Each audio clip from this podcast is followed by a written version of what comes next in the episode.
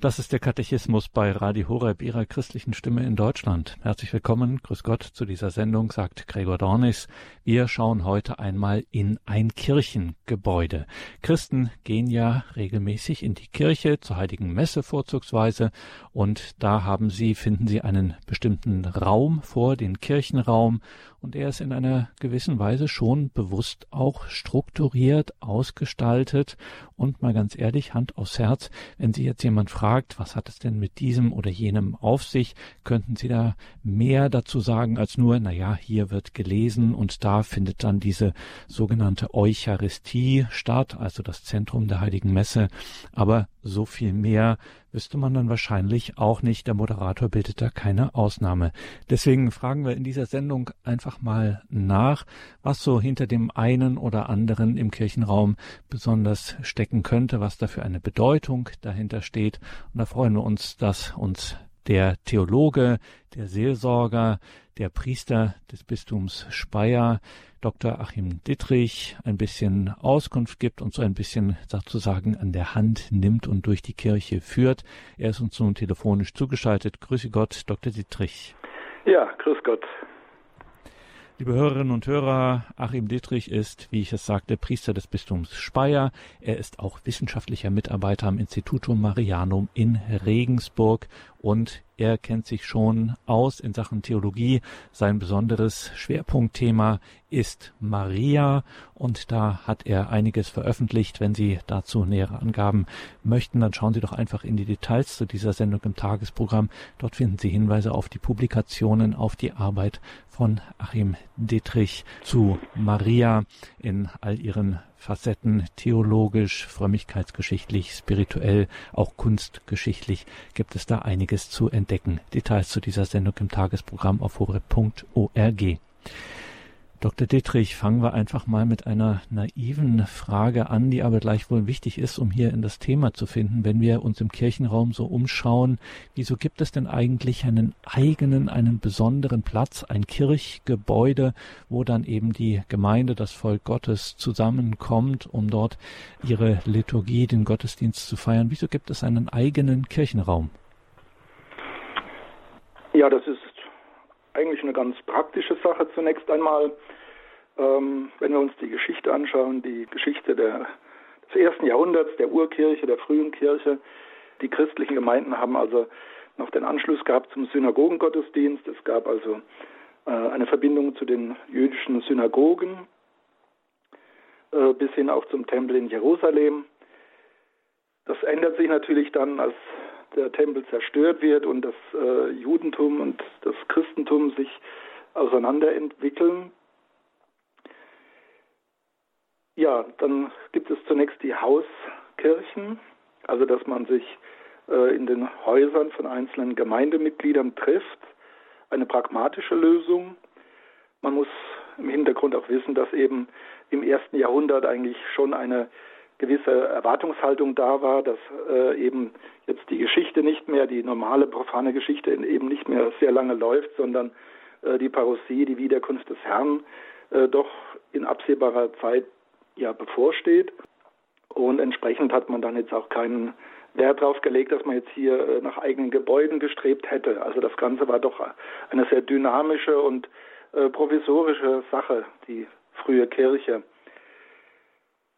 In den weiteren Jahrhunderten kam es ja dann zu den Verfolgungen im Römischen Reich und da war also an eigene Kirchengebäude, in denen man sich hätte versammeln können, nicht zu denken. Weiterhin das Ganze eher undercover, also im Untergrund, in den Häusern, den Wohnungen der Christen oder manchmal auch in den Katakomben, also in den äh, vor den Stadttoren gelegenen äh, unterirdischen Grablegen Allerdings äh, war das nur eine Facette äh, vieler pragmatischer Lösungen. Wichtig war die Versammlung. Kirche bedeutet ja also die Versammlung der zum Herrn gehörigen. Ähm, Kirche zielt also nicht zuallererst auf ein Gebäude, sondern eben auf die Christen, die Getauften, die sich eben äh, versammeln im Namen Jesu Christi, im Heiligen Geist Und es sind eben praktische Gründe, dass man dann als das Christentum sich etablieren konnte. Im vierten Jahrhundert, Kaiser Konstantin, also 313 haben wir ja das, die Mailänder Vereinbarung zwischen Konstantin und Licinius, dass eben alle Religionen äh, erlaubt sind, also eine Art Religionsfreiheitserklärung. Und dann sogar die schnelle Entwicklung 380, Kaiser Theodosius erklärt das Christentum zur Staatsreligion des Römischen Reiches und entsprechend konnte dann und wurde auch äh, gebaut, wurden eigene Kirchen gebaut, äh, meistens nach dem Vorbild äh, großer Basiliken, also Versammlungshallen. Äh, das Christentum ist ja dann relativ schnell gewachsen.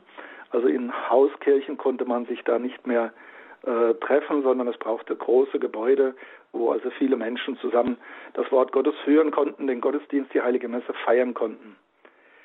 Ja, das hat, das hat sich dann über die Jahrhunderte entwickelt. Die Formen der Kirchen sind äh, ja unterschiedlich, äh, aber natürlich auf den praktischen Sinn ausgerichtet.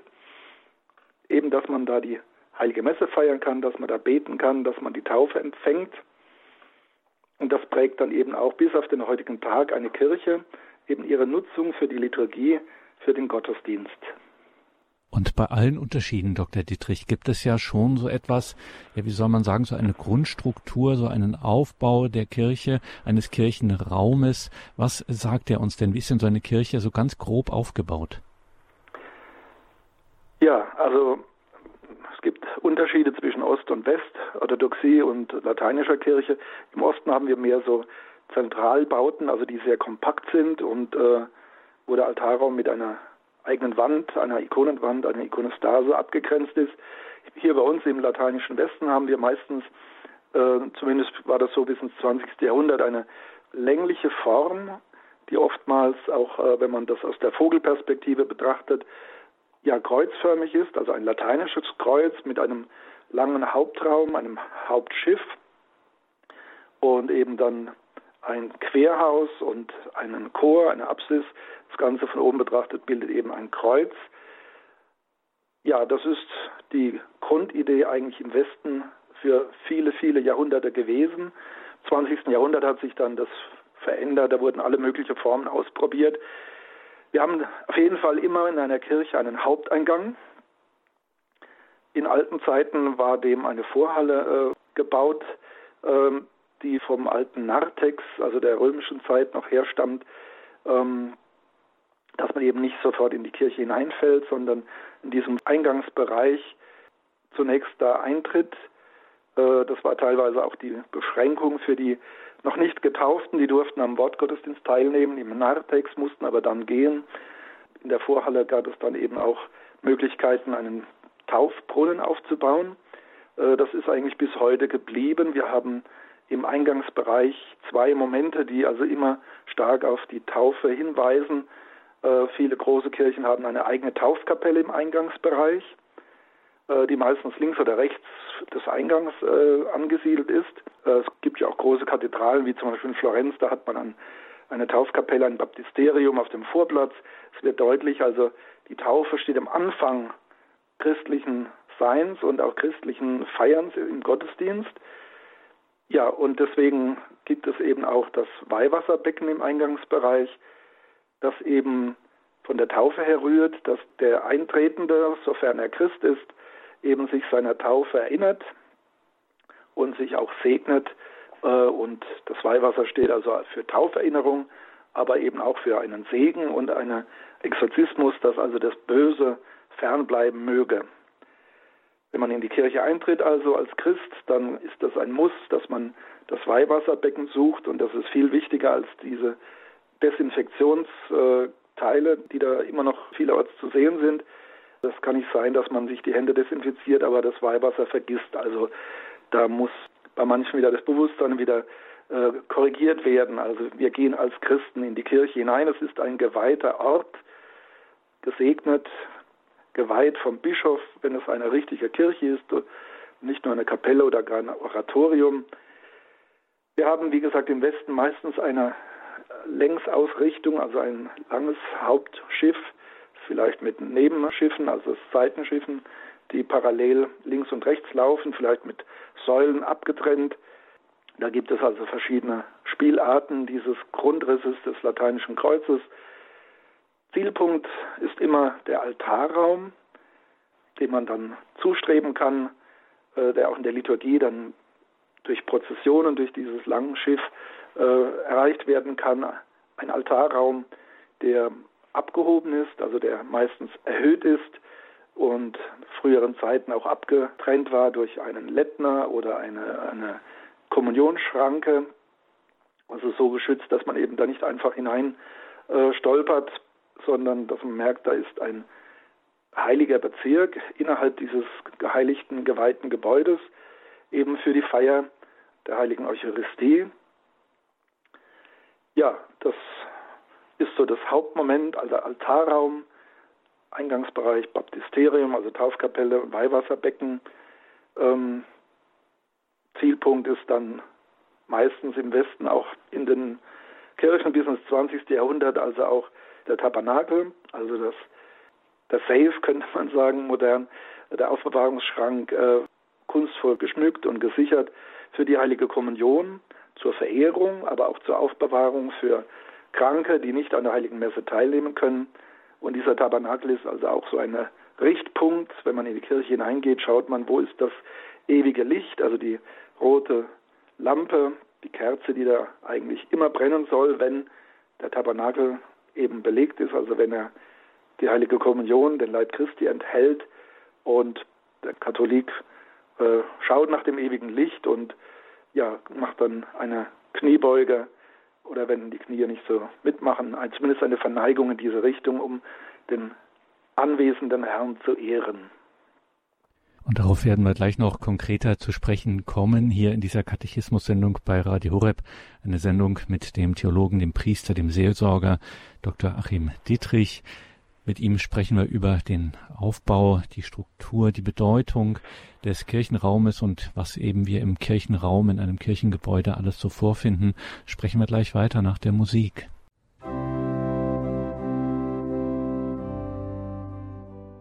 Der Kirchenraum, das Kirchengebäude, der Aufbau, die Struktur und was wir dort im Wesentlichen eben finden und was das Ganze zu bedeuten hat, beschäftigt uns in dieser Katechismus-Sendung bei Radio Horeb. Wir sind verbunden mit Pavika Dr. Achim Dittrich, Theologe, Seelsorger, Priester des Bistums Speyer, wissenschaftlicher Mitarbeiter am Instituto Marianum in Regensburg. Jetzt haben wir schon ein bisschen was von Ihnen gehört, Dr. Dittrich, wie es denn gerade auch am Eingangsbereich eines Kirchengebäudes ist. Stichwort Weihwasserbecken, Taufbecken. Dann geht man eben rein, man macht eine Kniebeuge oder Verneigung in Richtung Tabernakel, wenn man ein katholischer Christ ist und in die Kirche kommt. Und in der Regel geht man dann in eine Kirchenbank, kniet sich nieder zum Gebet oder setzt sich hin. Und sitzen kann man in der Kirche eigentlich überall, sowohl im Altarraum als auch im Kirchenraum. Beides ist ja irgendwie voneinander getrennt. Es gibt so einen Bereich um den Altar herum. Da setzt man sich normalerweise nicht hin, wenn man in eine Kirche kommt, sondern erstmal in die Kirchenbank. Was ist denn hier so der Unterschied eigentlich zwischen diesem Altarbereich und dem großen Kirchenraum, wo sich dann die Gemeinde versammelt? Ja, also unsere Kirchen sind ja volkskirchlich geprägt, also für große Gottesdienste mit äh, vielen Dutzend, vielen hundert Menschen. Deswegen hat man eben also aus praktischen Gründen eben das Hauptschiff bestuhlt oder meistens bei uns meistens mit äh, festen Holzbänken versehen, dass also möglichst viele Menschen da Platz nehmen können. Und zwar in diesen drei Haltungen, die ja zum Gottesdienst gehören, also sitzen, stehen, knien. Und ja, die Ausrichtung ist eben der Altarraum. Diese Ausrichtung also ist nicht äh, nur praktischer Natur, hat auch eine Symbolik, hat einen theologischen Gehalt. Eben die Blickrichtung sollte eigentlich Osten sein. Das ist im 20. Jahrhundert auch öfter ignoriert worden, manchmal aus praktischen Gründen, weil der Bauplatz eine Ostausrichtung nicht möglich äh, gemacht hat. Aber man sollte das nicht vergessen. Wir schauen nach Osten zur aufgehenden Sonne. Das ist also eine ganz wichtige Symbolik, die man nicht vergessen sollte, die man lebendig halten sollte. Die Erwartung Jesu Christi in der Parousie, der Blick nach Osten und äh, früher war das in der Liturgie ja sogar so, dass auch der Priester nach Osten zelebriert hat, äh, hat nicht der Gemeinde den Rücken zugewendet, sondern es war diese gemeinsame Ausrichtung auf den wiederkehrenden Herrn, den zu erwartenden Herrn Jesus Christus im Osten. Heute hat man meistens den Volksaltar, der nicht vorgeschrieben ist, der sich aber nach dem Zweiten Vatikanum äh, weit etabliert hat. Der Volksaltar, also oder Tisch des Herrn, äh, der eben in diesem abgegrenzten Altarbereich zu finden ist. Äh, da haben wir in der Geschichte auch verschiedene Formen natürlich gehabt, also den äh, Hochaltar zum Beispiel in der Barockzeit und äh, in der Gotik hatten also verschiedene Formen der Altargestaltung des Altarraumes. Wichtig ist, dass es eben äh, nicht einfach nur ein Pult ist, ein Tisch, wie zum Beispiel bei der Tagesschau oder beim Heute-Journal, wo halt jemand steht und zu den Leuten spricht oder äh, das Ambo auch nur so ein praktisches äh, Gerät ist, sondern das sind eigentlich schon auch geweihte Orte. Also der Altar wird ja eigens geweiht, äh, gesalbt als Christussymbol, äh, hat also selbst eine theologische Bedeutung, eine geistliche Sinngebung. Es geht um ja, Begegnung mit Gott in Jesus Christus, im Heiligen Geist. Jesus Christus ist also auch in der Kirche das Zentrum, die Ermöglichung des Gottesdienstes. Die Zielrichtung ist die Anbetung äh, des dreifaltigen Gottes. Und das sollte in der Altargestaltung auch deutlich werden. Äh, es geht um Anbetung, um Theozentrik. Es ist nicht einfach nur ein praktischer Versammlungsraum für Christen, die also dann ja auch ein bisschen fromm sind, sondern deswegen gibt es auch diese Trennung zwischen zum Beispiel einem Pfarrheim und einer Kirche. Kirche ist ein geweihter Ort für den Gottesdienst, herausgenommen aus dem Profanen für die heilige Liturgie, dass der Mensch eben wirklich auch eingestimmt wird durch die ganze Gestaltung, durch die ganze Art und Weise des Gebäudes und auch die Stille, die normal in einer Kirche gewahrt werden soll, wenn es jetzt nicht gerade die Liturgie gibt mit Gesang und Gebet. Also eine besondere Atmosphäre, die es auch braucht, damit dieses, diese Kirche Haus Gottes ist und da spielt eben der Altarbereich eine wichtige Rolle. Er ist eigentlich, äh, also früher hat man gesagt, vorbehalten für den Priester und die Altardiener oder auch äh, für die Mönche. Man hat früher oft also von der anderen Seite her den Chor angebaut oder äh, das, ja, den, den monastischen Bereich. Der Altarraum eben ein besonderer Raum, den der Laie natürlich auch betreten darf und äh, das ist nicht hermetisch, aber äh, es wird deutlich, also es ist ein geschützter Raum, wo eben diese heilige Handlung stattfinden soll und kann. Und ja, die Gemeinde hat verschiedene Punkte. Also das eine ist dann das feste Stehen, Sitzen, Knien in der Bank, aber dann eben auch die Prozessionen und dann vor allen Dingen dann auch die Segnungen an Beginn der Altarstufen, sagen wir mal, also in der Altarstufe gibt es ja verschiedene Segnungen im Jahreskreis. Denken wir zum Beispiel an das Aschekreuz oder den Blasiussegen und andere Formen. Äh, und natürlich in jeder heiligen Messe der Empfang der heiligen Kommunion an äh, den Altarstufen. Ja, also dieses Heilige, der Altarraum ist nicht hermetisch abgeriegelt, sondern äh, ist offen und hingewendet zur Gemeinde und es ist also eine Begegnung des Heiligen mit dem irdischen Gottes, mit dem Menschen. Das wird also in dieser Spannung zwischen Altarraum und Kirchenschiff, äh, Gemeindebereich deutlich. Und bleiben wir gleich mal in diesem Altarraum. Auf den Altar selber müssen wir nochmal eigens zu sprechen kommen.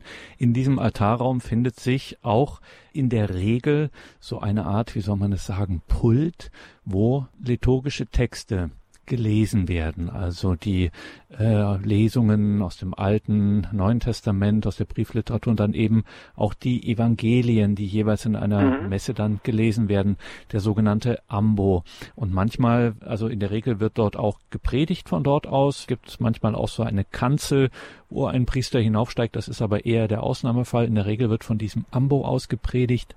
Warum wird das denn von diesem besonderen Ort aus gemacht? Man könnte es ja auch vom Platz aus machen. Ja, also die Kanzel ist vielerorts nur noch äh, ja, ein, architektonisches Relikt, sagen wir mal.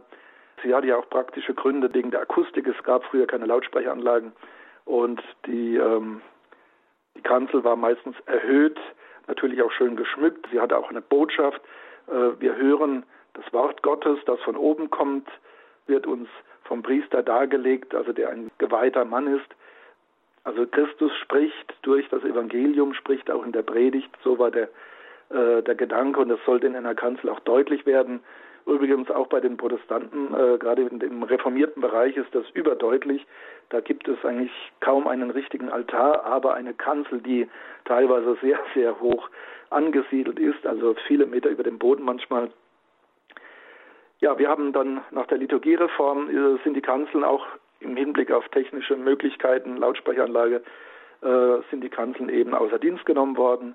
Wir haben also den Ambo, früher hatte man sogar zwei in den großen Kirchen, den einen für die Lesungen aus den biblischen Briefen beziehungsweise dem Alten Testament und eben das Evangelium als ja das Christuswort schlechthin. Einen eigenen Evangelien Ambo, Evangelienzeit hat man dann auch gesagt. Ja, und die Predigt gehörte eigentlich auf die Kanzel. Heute ist es meistens so, dass es nur noch einen Ambo gibt und dass an diesem Ambo auch die Predigt gehalten wird, weil dort ordentlich ein Mikrofon installiert ist. Es ist allerdings durchaus möglich, dass der Priester auch am Platz bleibt, also am, am Priestersitz. Äh, das haben wir sogar dem Liturgieunterricht gelernt, dass das eigentlich die bessere Form wäre, also von der frühen Kirche her. Ja, es gibt auch viele Bischöfe, die das machen, im Unterschied zum normalen Pfarrgottesdienst, äh, dass also ja vom Priestersitz her gesprochen wird. Aber landläufig in den Vereinen ist das eigentlich fast immer so, weil der Priester ja auch das Evangelium vorträgt. Also das Evangelium in der Heiligen Messe ist dem Diakon und Priester vorbehalten. Und ja, wenn man schon mal da ist am Ambo, dann bleibt man auch da und spricht da die Predigt. Hat auch den Vorteil, dass der Ambo meistens näher an der Gemeinde dran ist. Also man ist dichter an der, an der Gemeinde dran, hat, kann besser äh, ja, ein bisschen Blickkontakt herstellen. Und ähm, ja, also das Stehen ist eigentlich, so empfinde auch ich das, die bessere Form auch was den Vortrag angeht. Deswegen also die Predigt auch vom Ambo, das ist das Übliche und das ist auch nicht nur aus praktischen Gründen sinnvoll. Ja, der Ambo ist eben nicht nur eine, ein Pult, äh, deswegen ist es eigentlich nicht so sinnvoll, dass dort auch die, die Fürbitten gesprochen werden oder alle möglichen Verkündigungen. Also der Ambo ist eigentlich schon ein, ein besonderer Ort der Verkündigung. Und reine Informationen und so Sachen sollten eigentlich eher an einem anderen Mikrofon gesprochen werden. Wir hatten dann zum Beispiel einmal in einer meiner Vereine, wo ich gewirkt habe, hatten wir dann äh, das Experiment gemacht und das hat sich auch etabliert dann, dass wir aus der ersten Bank heraus, da war dann ein Mikrofon installiert, die Fürbitten gesprochen haben. Und da wurde auch deutlich, also die Fürbitten sind Bitten des Volkes, werden also von der Gemeinde her gesprochen zu Gott hin, weil es ist ein bisschen eigenartig, wenn dann am Ambo der Lektor dann die Fürbitten auf die Gemeinde hinspricht. Klar, wer mitdenkt, weiß, die sind an Gott gerichtet, das ist auch der Wortlaut, aber vom Äußeren her ist es äh, eigentlich sinnwidrig, dass man Fürbitten an Gott gerichtet zur Gemeinde hinspricht. Ja, also der Ambo ist ein, ein wichtiger Ort und sollte auch ein wenig gewürdigt werden als Ort der Verkündigung und nicht nur als nur praktischer Ort von allen möglichen Ansprachen. Der Altar, wie schon gesagt, ist also geweiht, wird vom Bischof eigens geweiht und gesalbt. Christussymbol, Tisch des Herrn, kann auch heute heutzutage sehr unterschiedlich ausfallen in der Gestaltung vom massiven Block aus Stein oder Bronze bis hin zu einem äh, zierlichen Holztisch. Allerdings ist eigentlich eine liturgische Vorschrift, er soll immobil sein, er soll also feststehen, äh, den kann man nicht einfach mal wegräumen, wieder hinräumen, weil eben darauf sich äh, das eucharistische Opfer vollzieht. Wir haben ja dann auf dem Altar auch äh, weiße Tücher und ja, das sind eben nicht nur einfach Tischdecken, wie man sie auch bei einer Kaffeetafel auflegt, sondern diese weißen Tücher bis hin zum quadratischen Korporale verweisen auf die, ja, auf die Passion, auf den Tod Jesu Christi äh, und auch seine Hingabe, sein Hineingehen ins Grab, seine Grablegung, all das spielt symbolisch, theologisch hier auch eine Rolle.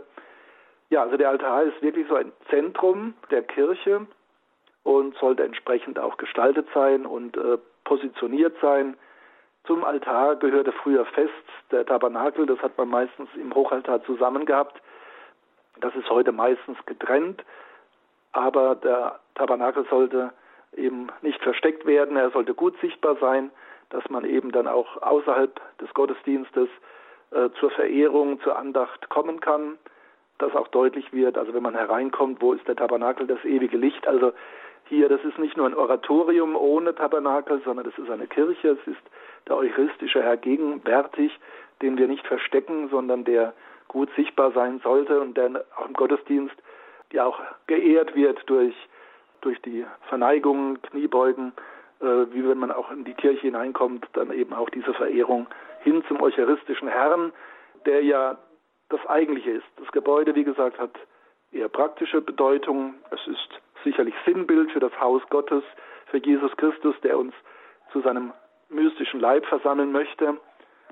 Ja, die Sakramente, die in der Kirche gespendet werden, gefeiert werden und Taufe und Altar, also Baptisterium äh, und Altar, das sind so die zwei Schwerpunkte, geistlichen Brennpunkte einer Kirche.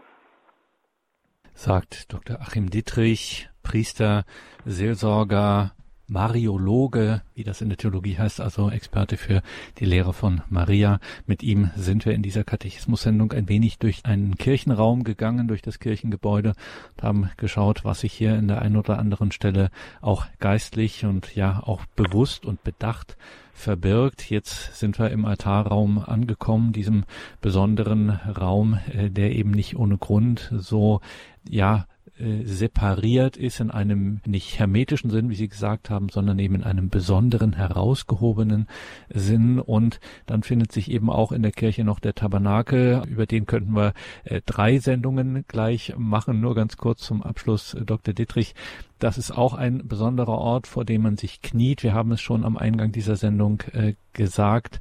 Das Besondere des äh, Tabernakels, warum ist da eine rote Kerze zum Beispiel davor, die da brennt, damit man ihn erkennen kann? Was ist das Besondere an diesem Tabernakel?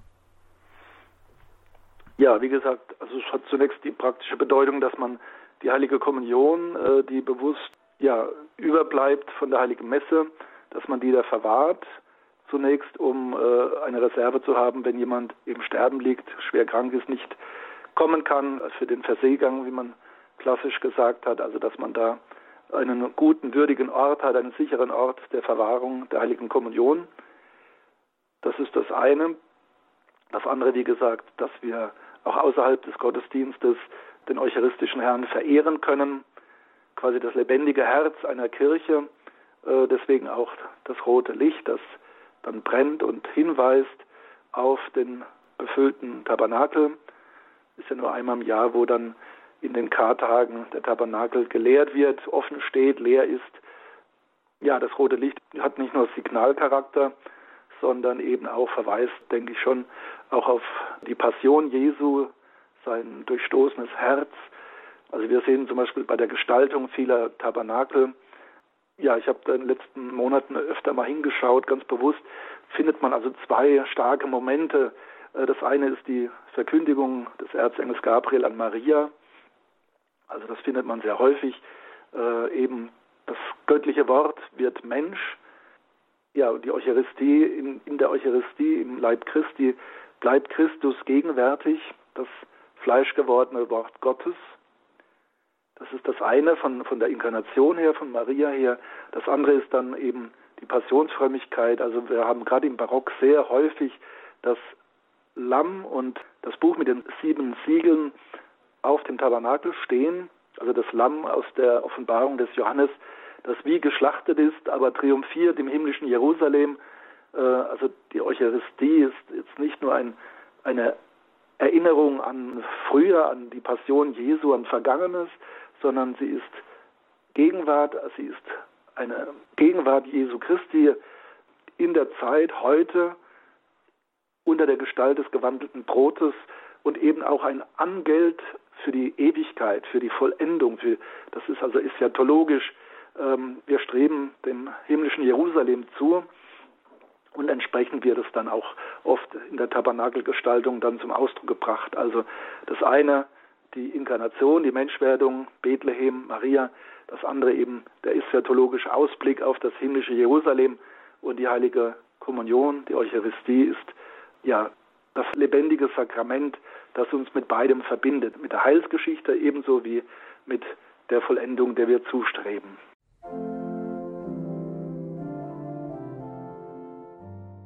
Der Kirchenraum war Thema in dieser Katechismus-Sendung bei Radio Horeb, eine Sendung mit Dr. Achim Dittrich, Priester des Bistums Speyer. Theologe und wissenschaftlicher Mitarbeiter am Instituto Marianum in Regensburg. Liebe Hörerinnen und Hörer, Sie haben es gehört, es ist nicht einfach nur ein Raum, ein Versammlungsraum, ein Versammlungssaal, so ein Kirchenraum, sondern das ist ein besonderer Raum. Vielleicht gehen Sie ja nach dieser Sendung doch ein wenig anders in den Kirchenraum, etwas sensibilisiert. Es gibt hier viel zu entdecken, ein geistlicher Raum eben und deswegen herzliche Einladung, sich das Ganze hier auch noch einmal anzuhören in unserer Mediathek. Sie können das gerne auch, wie unsere Sendungen überhaupt, gerne auch in den sozialen Netzwerken teilen. Machen Sie Menschen darauf aufmerksam. Wer weiß, wen Sie da in welcher Lebenssituation genau an der richtigen Stelle gerade erreichen. Mediathek auf horeb.org und natürlich auch überall, wo es Radio Horeb im Podcast gibt. Danke Ihnen allen fürs Dabeisein, für Ihre Verbundenheit mit Radio Horeb, dass Sie für uns beten, dass Sie für uns opfern, dass Sie für uns spenden, dass Sie diese Arbeit hier möglich machen. Und danke Ihnen, Dr. Dittrich, dass Sie sich wieder die Zeit für uns genommen haben. Sie sind ein geweihter Priester und deswegen bitten wir Sie zum Abschluss noch um Ihr besonderes Gebet, nämlich um den Segen. Ja, gerne. Herr Jesus Christus, Du bist der Eckstein der Kirche, das Haupt des mystischen Leibes. Du willst uns alle als lebendige Steine zu einem geistlichen Haus, zu einer heiligen Priesterschaft zusammenfügen, wo wir in dir und im Heiligen Geist geistliche Opfer darbringen, die Gott wohlgefällig sind.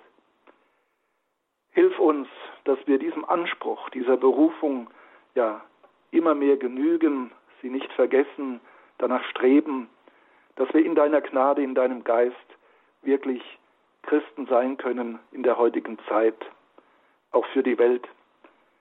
Das gewähre der dreieinige Gott, der Vater, der Sohn und der Heilige Geist. Amen. Gelobt sei Jesus Christus. In Ewigkeit. Amen.